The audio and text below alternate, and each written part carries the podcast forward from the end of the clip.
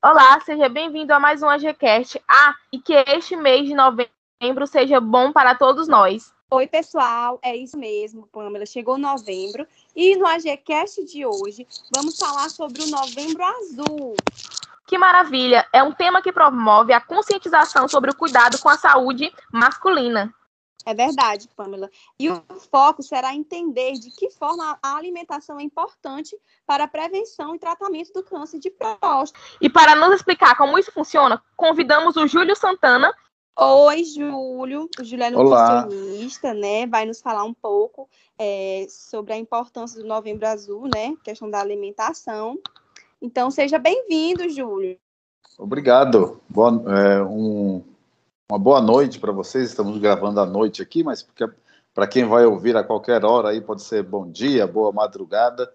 E vamos falar hoje sobre é, o câncer de próstata, né, que está bem relacionado aí a esse período do ano com a promoção do Novembro Azul, que promove essa conscientização, principalmente do homem, né, com relação a cuidados de saúde, é, especificamente ao cuidados da, da saúde da próstata. Júlio, comente com a gente sobre a importância do Novembro Azul. É, o Novembro Azul é interessante porque é, ele aborda um assunto até certo ponto ainda tabu, né, junto aos homens, que é, é fazer o exame é, de um para detecção precoce, né, do, do, câncer de próstata ou de anomalias na próstata. E muitas vezes este exame ele está é, encoberto por algum tipo de é, de pensamento, né, de algum tipo de crença, é porque é, em algum desses momentos pode haver a necessidade de um, um exame que envolve é, o toque retal para o contato do, do médico com a superfície da próstata para fazer este exame. Isso envolve alguns mitos, claro que vem caindo bastante, mas ainda é, algumas pessoas, alguns homens, eles não se sentem à vontade para procurar o médico né? É, principalmente a partir dos 50 anos, é recomendável que se faça esse tipo de exame. Alguns protocolos é, já colocam a partir dos 45 anos, mas é, de praxe a partir dos 50 anos é comum e necessário que se faça esse tipo de exame todos os anos de revisão para que se acontecer o caso de um diagnóstico que ele seja precoce, facilitando né, a, a questão do tratamento do câncer de próstata o, o quanto antes. É verdade, muitos ainda têm esse preconceito, né? Muitos homens têm como tabu. É, e, Júlio, me explica é, por que a alimentação é importante na prevenção e no tratamento do câncer de próstata. Sim, a alimentação ela está incluída dentro de um espectro do, da qualidade de vida. Então, o estilo de vida da pessoa interfere diretamente na qualidade da saúde dessa pessoa.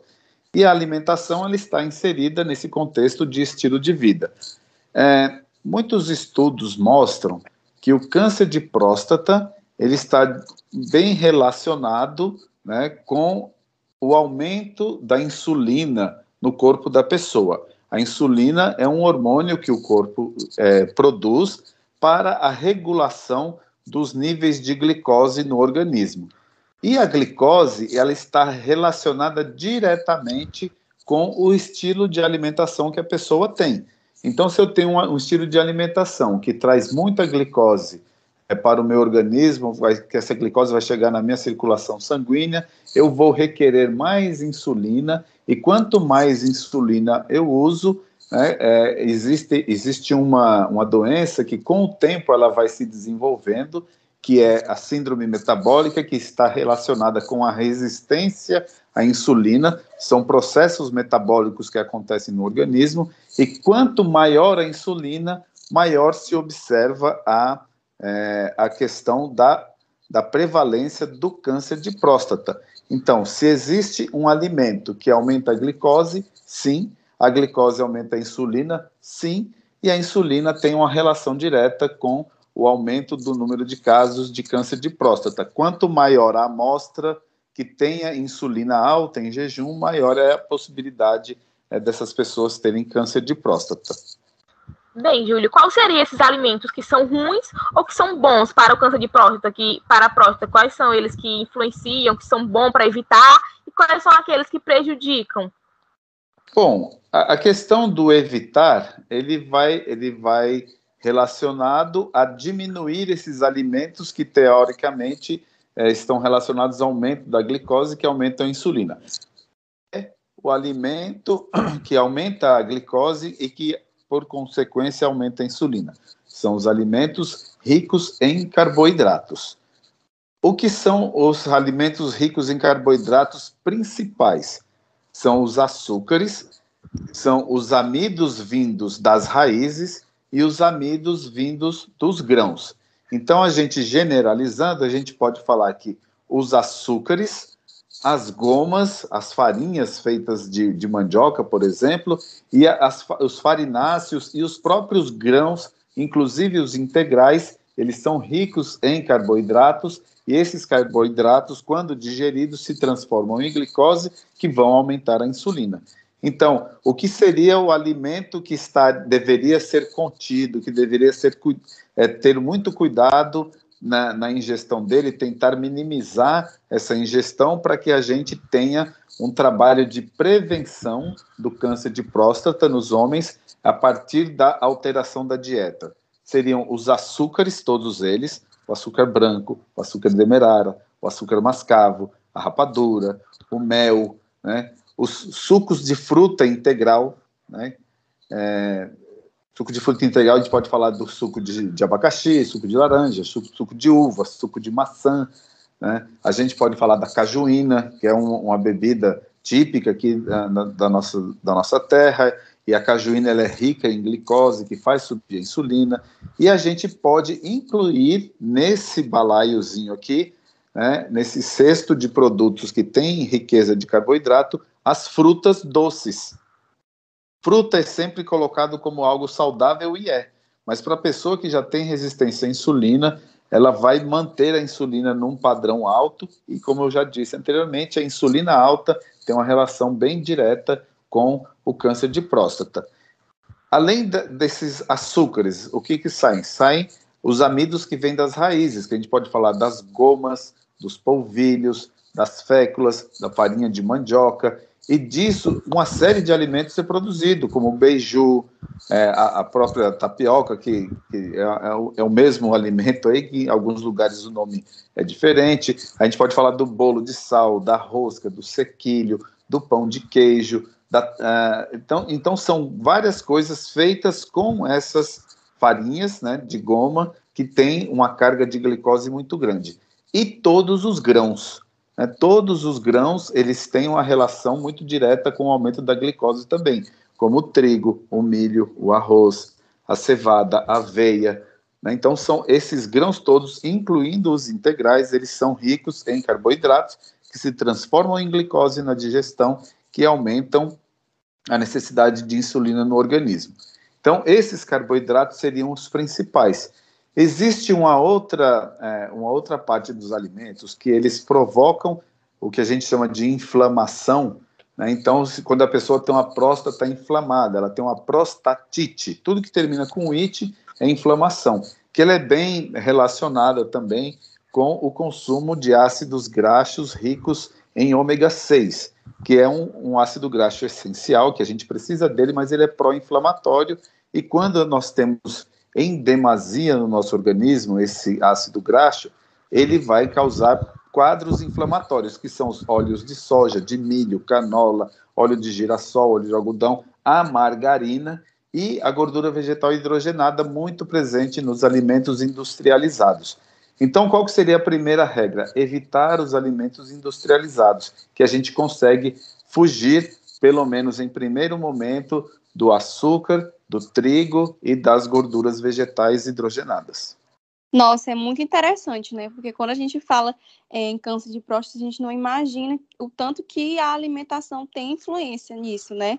E, Júlio, você quer fazer algum comentário? É algo importante que você acredita que precisa ser dito?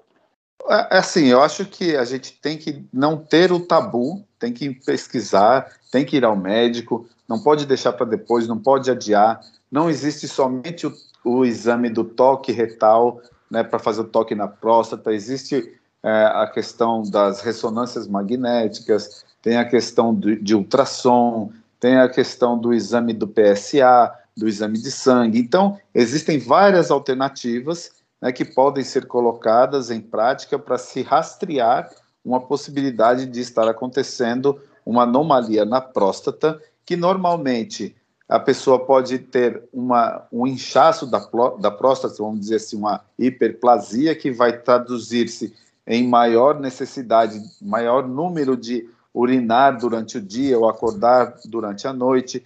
E o câncer de próstata, ele tem algumas variações deles, algum tipo que ele é muito perigoso, que ele não é muito perceptível, né, com diferenciação celular e é um câncer que pode, ele pode se, se propagar, né, que a gente chama de metástases, para outras áreas do organismo, como, por exemplo, para o pulmão. É muito comum que o câncer de próstata ele faça metástase no pulmão e aí tem uma complicação no pulmão por conta, por conta de um câncer é, é, relacionado às células da próstata lá no pulmão. É verdade, Júlio. Júlio, e você, como uma figura masculina, qual mensagem você gostaria de deixar para os homens que estão nos escutando nesse momento? É, não só para os homens, mas para as mulheres também. Né? Porque toda mulher ou é filha de um homem de 50 anos ou mais, ou pode ser uma mulher mais velha que tenha um filho de 50 anos ou mais, ou para uma mulher que é casada com um homem nessa faixa etária também. Né? E para os homens, ou seja, não deixar para cuidar da saúde quando se está doente. É importante que a gente cuide da saúde para que não fiquemos doentes. E para que a gente não fique doente, o conteúdo nutrição ele é bastante importante nesta parte da gente ter saúde, porque a gente só pensa em saúde quando está doente. A gente só pensa em saúde que tem que ir para o hospital. A gente pensa em saúde quando tem que fazer uma cirurgia. A gente pensa em saúde quando tem que tomar um remédio. Mas a gente deveria pensar em saúde quando vai fazer atividade física, quando vai se alimentar adequadamente, quando vai dormir o, o suficiente, quando vai evitar ao máximo as situações estressantes, quando não vai se expor a produtos químicos, é, a, a, a, agrotóxicos, quando não vai se expor à poluição. Tudo isso faz parte da saúde. Então, é a gente antecipar para que a saúde jogue ao nosso favor, não que a gente tenha que correr atrás do prejuízo depois. Júlio, muito obrigada. Estamos chegando ao fim do nosso bate-papo, mas quero dizer que foi um prazer ouvir você. Obrigado por nos trazer esse conteúdo tão rico, né? Principalmente no nosso Novembro Azul. Eu que agradeço o convite, estarei sempre à disposição. E se alguém quiser ver alguma coisa mais sobre nutrição, eu tenho um perfil no Instagram que é o Júlio Santana Nutri. Né? E se tiver qualquer dúvida, pode nesse, nesse direct no Instagram me fazer questionamentos que eu respondo com a maior boa vontade. Oi, Júlio, muito obrigada. Esperamos contar com você outras vezes, tá bom? Tá, joia. Estou à disposição. Um grande abraço. Obrigada e boa noite. Então, Pamela, vamos ficando por aqui? Isso mesmo, Virginia. Mas na próxima semana teremos mais uma edição. Você não pode perder, tá? Isso mesmo. A todos um grande abraço e obrigada por terem ficado até o fim. Tchau, tchau, pessoal.